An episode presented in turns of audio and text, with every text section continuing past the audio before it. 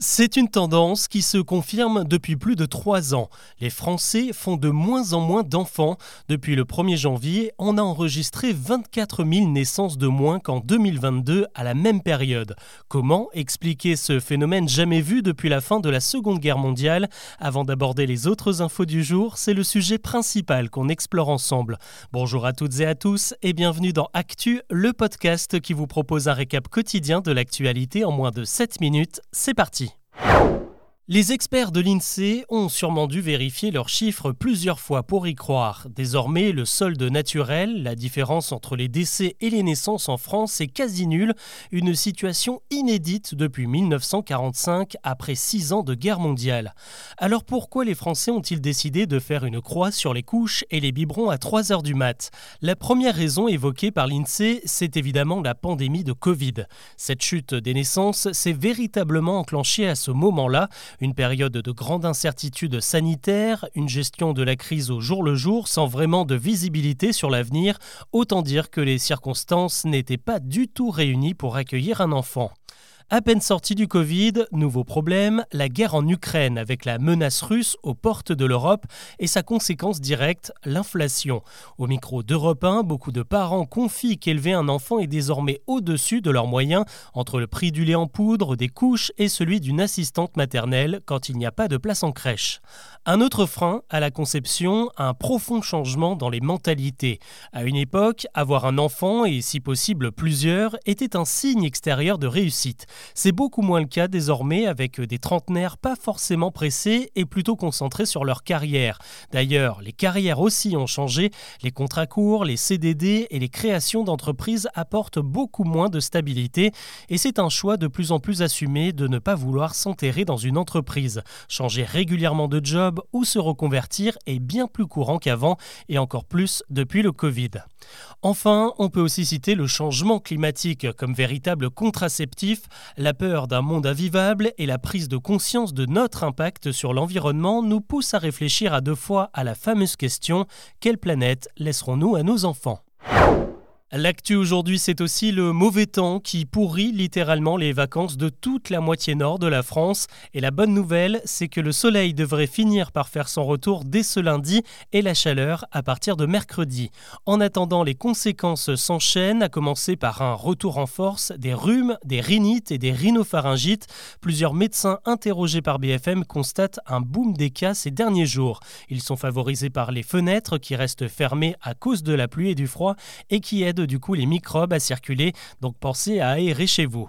Autre retombée, dans les magasins où la vente de fruits et de légumes s'est littéralement écroulée, la pluie donne moins envie d'acheter, tout comme l'inflation.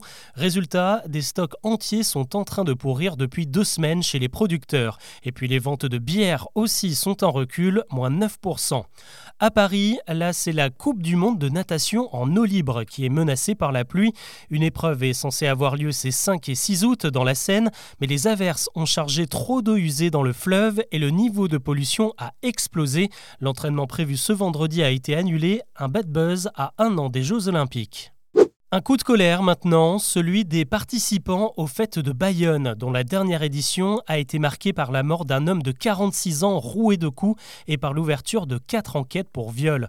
Ce vendredi, des centaines de personnes doivent se réunir dans la capitale basque pour réclamer de véritables mesures de sécurité lors de l'événement et appeler au bon comportement des festivaliers. Plus d'un million de personnes ont assisté à la feria fin juillet. Au total, un millier de plaintes ont été déposées en marge de l'événement, principalement pour vol à l'arraché. Droit dans ses bottes, ce jeudi, Donald Trump a plaidé non coupable face au tribunal fédéral de Washington qui l'accuse de complot contre l'État.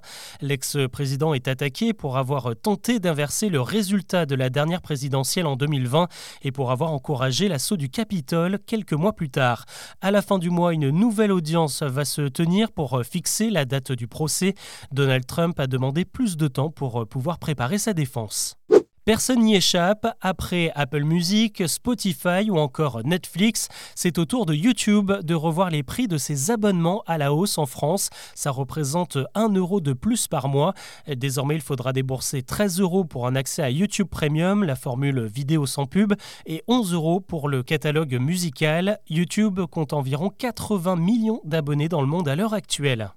On termine avec les belles performances de la Coupe du Monde féminine de foot. Les 48 matchs de la phase de poule ont réuni 1 200 000 spectateurs dans les stades australiens et néo-zélandais. C'est déjà plus que sur l'intégralité du dernier mondial de 2019 qui s'est joué en France.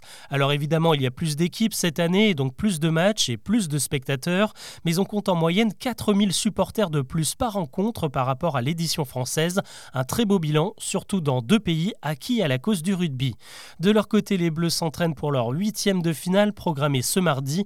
Elles affronteront le Maroc à partir de 13h heure française. Voilà ce que je vous propose de retenir de l'actualité aujourd'hui et c'était le tout dernier épisode de cette première saison d'Actu. Je m'accorde quelques semaines de pause estivale et j'en profite pour vous remercier énormément de l'excellent accueil que vous avez réservé à ce nouveau podcast Chose à savoir. Il est tout jeune, seulement quelques mois et le soutien est déjà énorme. Donc encore une fois, un grand merci. Je vous retrouve le 4 septembre pour la reprise. D'ici là, je vous souhaite de passer un très bel été. À très vite.